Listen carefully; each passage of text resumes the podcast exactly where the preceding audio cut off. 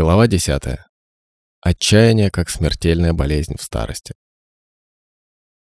Я довольно долго был знаком с неким мистером Смитом, в скобках 70 лет, имя вымышленное, который до выхода на пенсию был вполне счастливым человеком. Мистер Смит занимал должность на государственной службе, где его ценили и уважали коллеги. С большим уважением к нему относилась и его семья, его многочисленные дети и внуки. Его физическое здоровье тоже было превосходным. Соседи и друзья всегда считали его спокойным и благополучным человеком. В то время мы на несколько лет потеряли друг друга из виду. Когда мы снова встретились, я был крайне удивлен произошедшими с мистером Смитом изменениями. Он казался удрученным, притихшим и неприкаянным. Когда я спросил его, что случилось, он не смог внятно ответить на мой вопрос. Он сказал только, что его физическое здоровье в норме, но психическое состояние сильно подорвано, поскольку он стал пенсионером. Мистер Смит мог бы быть счастливым человеком. Он знал, что многие люди с удовольствием поменялись бы с ним местами, но ему чего-то не хватало. И он не знал, чего именно. Та работа, которую он выполнял? Нет. Что-то не так с семьей? Да нет, все было в порядке. Исчезло благосостояние? Нисколько. Но что-то же его мучило, и он был близок к отчаянию. Случай мистера Смита не уникален в наши дни. С подобными переживаниями сталкивались многие пожилые люди. Человек не может довольствоваться одним только физическим существованием. Люди рождены для труда, но их труд меняется в разные периоды жизни. Один из парадоксов жизни состоит в том, что некоторые люди, которые осознают свое место в мироздании которые в поисках гармонии пытаются избежать социального давления, вместо того, чтобы наслаждаться обретенной свободой, иногда впадают в депрессию и тревогу и выражают пессимистический взгляд на жизнь. Будучи здоровой и сбалансированной, жизнь становится синтезом личных и универсальных составляющих свободы и дисциплины, духовности и общепринятых ценностей, бытия и сущности. Если этот жизненный синтез разрушен, один из компонентов начинает преобладать над другими и приносит вред всей системе. Постоянное погружение в свои страдания, беды и горести, а также столь характерное для старости ощущение приближающейся смерти, все это становится индикатором существования в настоящем. Все, что было достигнуто за долгую жизнь, к сожалению, предается забвению. В своем желании быть свободными от многих обязанностей, озабоченные исключительно собственным благополучием, люди рискуют потерять смысл своего существования. Все это кроется за пессимистическим взглядом на жизнь, который в худшем своем проявлении заканчивается полным отрицанием всех общепринятых обществом нравственных ценностей. Очень важно не забывать, что жизнь — это не просто факт физического существования. Человеческое бытие предполагает реализацию данных Богом возможностей за пределами биологической сферы существования. Похоже, что современная геронтология не придает значения проявлению такого чувства среди пожилых людей, как отчаяние. То же самое можно сказать о литературе, искусстве и психологии. В большинстве исследований, а их буквально сотни, на тему депрессии среди молодежи и стариков, под это понятие подводится и понятие отчаяния. Опубликованные за последние 25 лет эмпирические исследования в области логотерапии и ориентированные на смысл психотерапии, в скобках Батиани и Гутман 2005, показали, что ни в одной из двух десятков работ, посвященных депрессии среди пожилых людей, не прослеживается дифференциация между депрессией и отчаянием. Поиск в интернете привел лишь к нескольким статьям на тему отчаяния или уныния, и те не связаны с процессом старения. В этой главе представлена концепция отчаяния в философии великого датского писателя-философа Сёрен Обю Кьеркегора в скобках 1813-1855 годы жизни, посвятившего этому предмету изучения немало сил. Здесь также рассматривается отношение логотерапии к вопросу преодоления чувства безысходности и предлагаются способы его профилактики в старости. Отчаяние как смертельная болезнь. Исторические корни экзистенциализма как философии уходят в XIX век. В то время датский философ Кьеркегор пришел к выводу, что каждый человек, по сути, одинок и лишен поддержки в холодной и бессмысленной вселенной. Кьеркегор не был философом в традиционном значении этого слова, скорее теологом, который противостоял господствующей философии и создал собственную теорию, ставшую впоследствии важным элементом в фундаменте экзистенциализма. Его идеи и анализ человеческого бытия были решающими для философского направления экзистенциализма в XX веке. Его основной интерес представляли два вопроса. Каким образом я, как существующий субъект, могу соединиться с Богом? И как я могу в своем существовании понять себя? Кьеркегор был трудоспособным и талантливым писателем, одинокой и эксцентричной фигурой, тонко чувствующим и мужественным человеком. Он стал одним из величайших на все времена мыслителей. Его философская литература парадоксальна как в своих заголовках, так и по содержанию. Он с большим подозрением относился как к официальной религии, так и к науке, и считал, что люди, пребывая в этой жизни в одиночестве, связаны исключительно с Богом. Некоторые свои работы Кьеркегор публиковал под псевдонимом, опасаясь, что его нападение на христианскую церковь приведет к суровому возмездию. Основная часть его произведения обращается к теме идеалистических и абсолютных требований, предъявляемых на самом высоком уровне к христианину. Эти требования встречаются в таких его книгах, как «Или-или», «Страх и трепет», «Понятие страха» и в других. Кьеркегор утверждал, что отчаяние – это грех, а его противоположностью является вера. Труды этого мыслителя стали известны по всей Европе благодаря двум немецким ученым, каждый из которых сделал себе имя в области философии.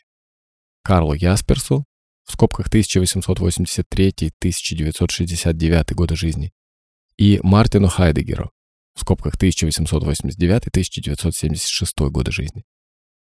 Они популяризовали работы Кьеркегора и дали им новую трактовку. По мнению Кьеркегора, Отсутствие веры приводит к отчаянию, и это отчаяние становится смертельной болезнью, убивающей людей. Отчаяние хуже, чем любая физическая болезнь, ибо оно связано со смертью духа, а такая смерть страшна для человека, который духовен уже по своей сути. Получается, что это болезнь самого «я» или патологическое отношение к самому себе. Такое отношение к своему «я», известное как отчаяние, для христианина является грехом. Люди впадают в отчаяние в результате мирских, вечных и личных причин, а беспокойство, которое следует за отчаянием, подобно головокружению свободы. Отчаяние рождается тогда, когда разочарованный человек видит пропасть между тем, что есть и что должно быть. Отчаяние напоминает глубокое ущелье, наполненное депрессией, тоской и унынием. Вот пример, описывающий это чувство. Миссис Лерой, в скобках имя вымышленное, 71 год, согласилась посетить логотерапевта, в основном, чтобы избавиться от придирок своих детей. Она пережила Великую депрессию и теперь жила одна в северной части страны. В беседах с терапевтом она призналась, что ее угнетает тоска по своей прошлой жизни. В молодости она хотела стать актрисой и мечтала о большой карьере. У нее были все данные для исполнения своего желания. Стройная фигура, привлекательная внешность, интеллект, острый ум и богатое воображение. К сожалению, как сказала миссис Лерой, она совершила роковую ошибку. После экономического кризиса, охватившего все общество, возвращаясь к стабильной жизни, она вышла замуж за человека намного старше себя, которого она обожала и ради которого отказалась от страстной мечты. Брак ее продлился 40 лет и оборвался со смертью мужа.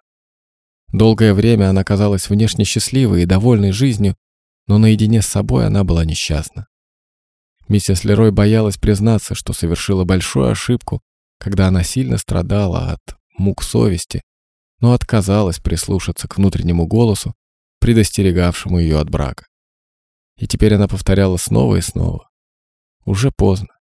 Жизнь прошла, и я скорблю не только по своему мужу, но в большей степени по себе. Отчаяние как отказ от развития. Каждый из нас переживал в своей жизни моменты, причинявшие нам дискомфорт из-за состояния тревоги и беспокойства, вызванного неизвестностью или самим фактом человеческого существования. Отчаяние в душе, подобно телесным болезням, пагубно влияет на человеческий дух. И это отчаяние приводит нас к такому тревожному состоянию, которое невозможно объяснить. Подобное отчаяние характерно для пожилых людей, не сумевших целиком и полностью принять свою жизнь. Согласно исследованиям в области старения, в этом состоянии живут очень многие пожилые люди. Они неадекватно оценивают свой душевный статус и полагают, что пребывают в отчаянии. Очень многие приписывают себе это чувство, хотя на самом деле они его не испытывают. Только высококвалифицированный специалист в области медицины, психиатрии, психотерапии или социальной работе может отличить один вид отчаяния от другого. Люди могут притворяться и играть в отчаяние. Они могут принимать за отчаяние другие симптомы, как телесные, так и психические. Тем не менее, несмотря на то, что эти симптомы могут пройти, само желание объяснить свое состояние таким образом уже является настоящим отчаянием. Отчаяние отличается от физического заболевания тем, что для этого чувства нет необходимости ощущать себя больным. Скверное самочувствие – это уже верный признак болезни, и тот, кто никогда не чувствует себя плохо, тот и пребывает в отчаянии. Любой человек может признаться, что находится в отчаянии, не играя и не притворяясь. Такой человек будет ближе к восстановлению здоровья, чем тот, который утверждает, что у него все в порядке. Тот факт, что отчаяние – это скрытая болезнь, представляет собой большую проблему. Отчаяние может так глубоко проникнуть вглубь человека, что его невозможно бывает обнаружить. Оно скрывается в таких пластах души, что люди не догадываются о его существовании. С другой стороны, некоторые считают, что против этого яда, называемого отчаянием, есть хорошее лекарство. Оно заключается в возможности, благодаря вере, достичь или получить в любое время любую желаемую вещь. Пребывающему в отчаянии фаталисту придется очень трудно, поскольку все происходящее в жизни он воспринимает как неизбежность.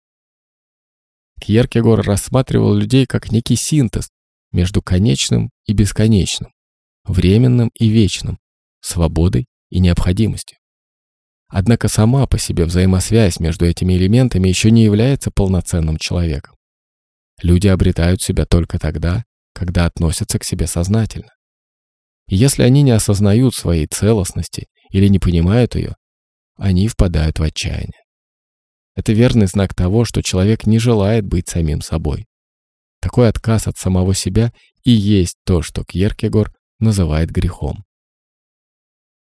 Отношение логотерапии к отчаянию.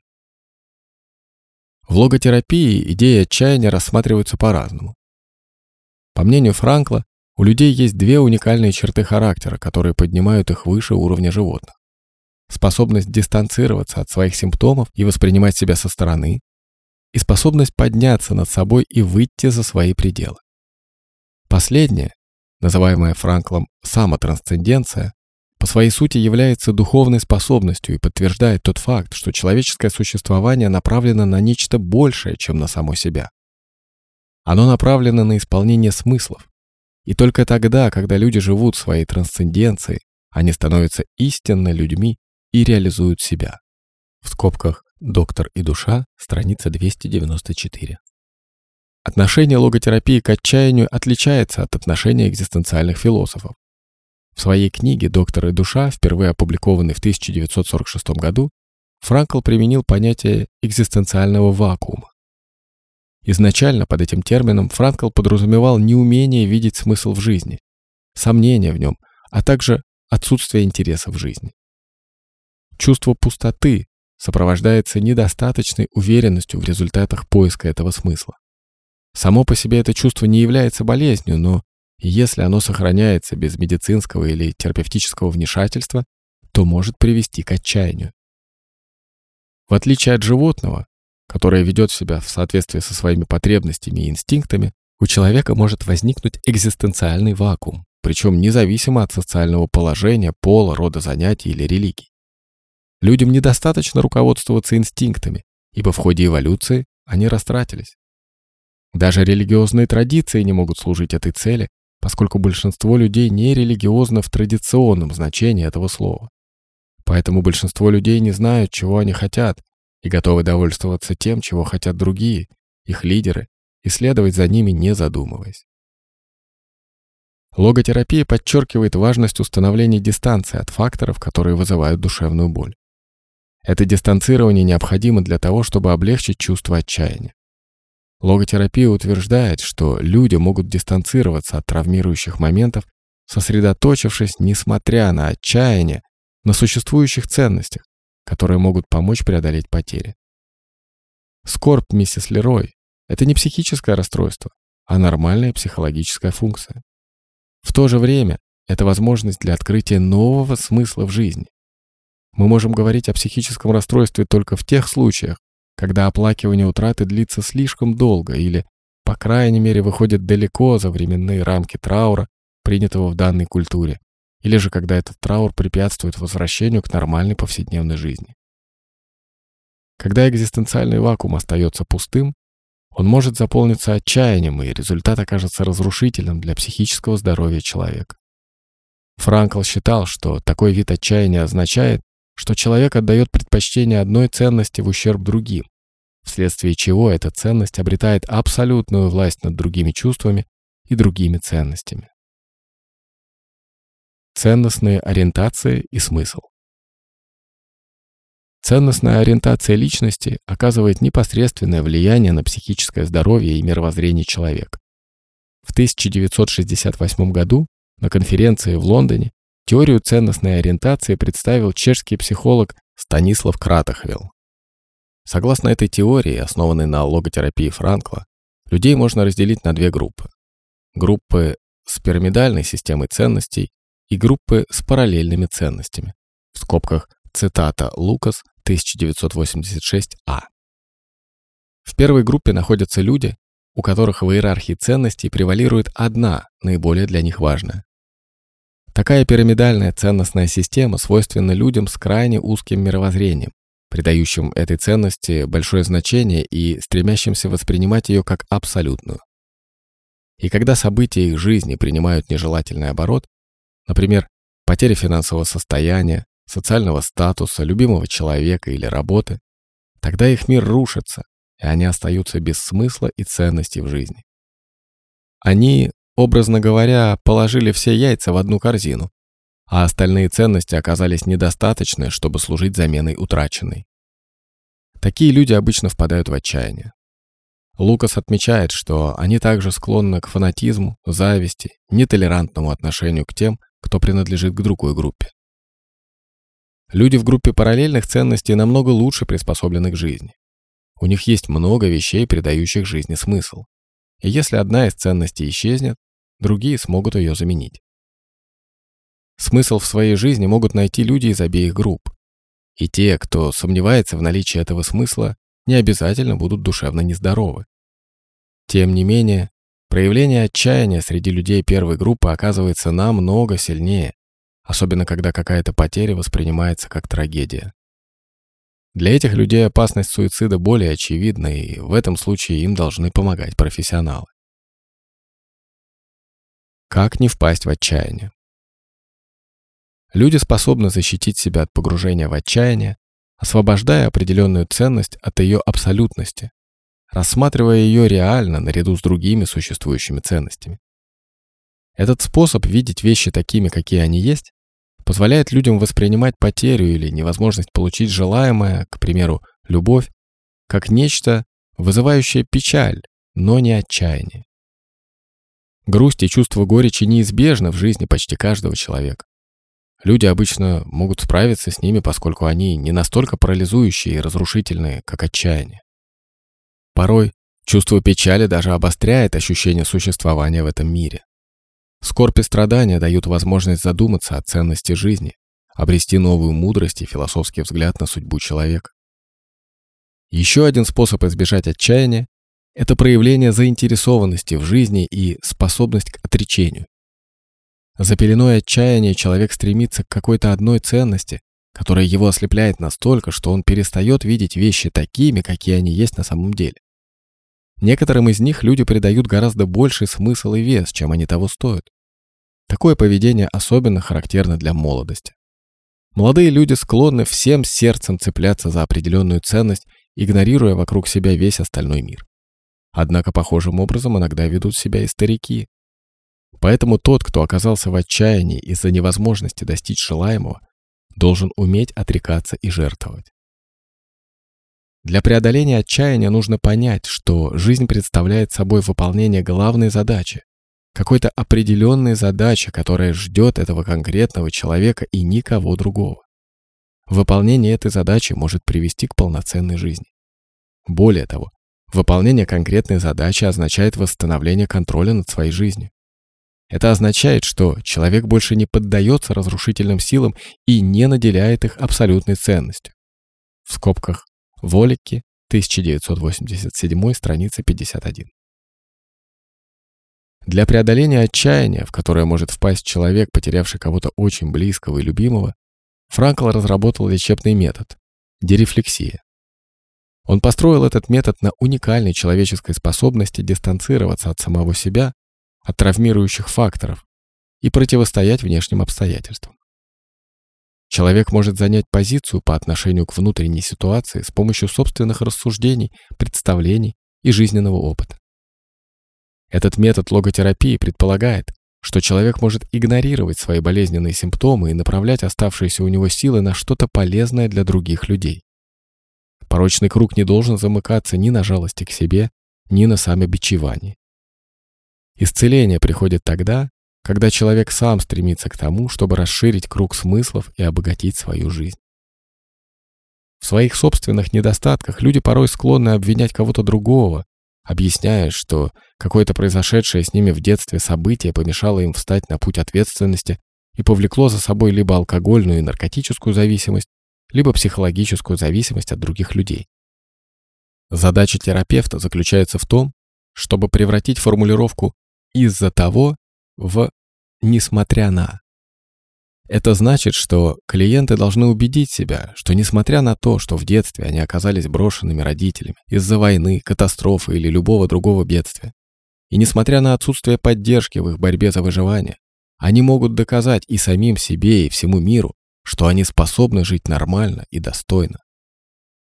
В случае депрессии или другого тяжелого состояния, в период негативных жизненных событий, роль терапевта – помочь клиентам понять, что волны жизни образно говоря, могут катиться над их головами. И пока люди находятся под волнами, они не видят горизонт. А не видя горизонта, невозможно и думать о поиске смысла в своей жизни. Наличие определенных смыслов и ценностей в период отчаяния и сомнений с точки зрения помощи людям в преодолении превратности судьбы стало важной составляющей во многих инновационных психотерапевтических методах. Один из них обращающийся к человеческому достоинству пациента, был разработан и с впечатляющими результатами применен в практике Лукас. Метод основан на стиле внушения. Это несколько противоречит логотерапевтической ценности свободы воли. Свобода воли означает уважение права клиента выбирать свой собственный путь и решать, как ему жить. Логотерапевт использует технику обращения только в тех случаях, когда наэтическое, духовное измерение временно заблокировано. Мы можем сохранять свое здоровье, говорит Лукас, в скобках 1986 Б, стабилизируя силой воли собственное эмоциональное состояние. Психосоматическая медицина, как показали Такасима и Франкл, содержит как возможности, так и объяснения того, почему люди заболевают или остаются здоровыми. Если психика человека может создать стресс, то она же способна и предотвратить его. Желание жить и двигаться к определенной цели укрепляет способность организма противостоять болезням и сопротивляться любым деструктивным факторам. В литературе по геронтологии нередко встречаются истории о том, как очень старые и больные люди водили смерть за нос, доживая только до тех пор, пока внучка не выйдет замуж, или только до Рождества. Такие люди проявляют силу воли за пределами обыденности. Их примеры – подтверждение того, как важна для выживания аутотерапия. Самые обычные люди не раз доказывали, что смелое личное отношение к смерти и к процессу умирания зависит только от человека, а не от обстоятельств. Профессиональная литература в социальной работе и психологии изобилует наглядными примерами использования этой методики при работе с людьми, находящимися в состоянии отчаяния. Такие люди остро нуждаются в поддержке, которая возродит в них надежду на жизнь. Удивительный факт, но тема надежды не получила серьезного внимания в современной геронтологии. В то же время всем известно, что как раз отсутствие надежды может привести к отчаянию или даже к суициду, особенно среди стариков. Без надежды, без помощи, без направления, без смысла жить ради чего-то или кого-то, человек может потерять интерес к жизни.